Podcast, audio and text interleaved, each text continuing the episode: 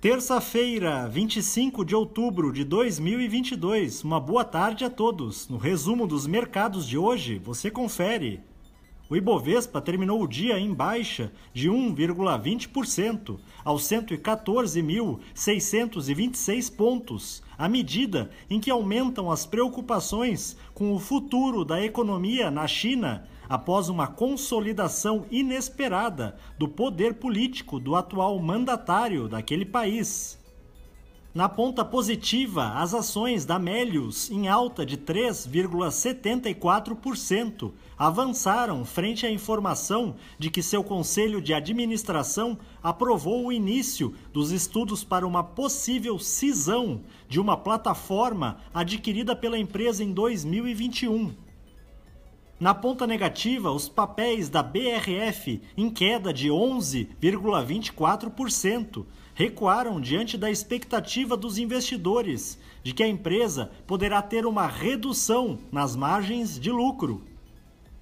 O dólar à vista, às 17 horas, estava cotado a R$ 5,31, em alta de 0,18%.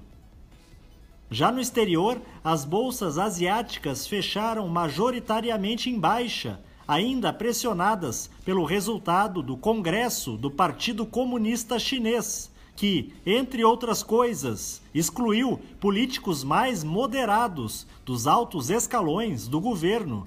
No Japão, o índice Nikkei teve alta de 1,02%. Na China, o índice Xangai Composto caiu 0,04%.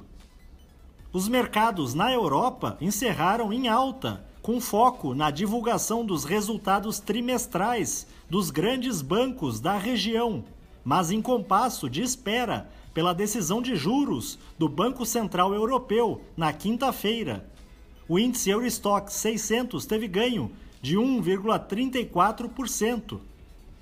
As bolsas americanas terminaram em alta com a divulgação de alguns balanços corporativos do terceiro trimestre, que surpreenderam positivamente, como no caso da General Motors e da Coca-Cola.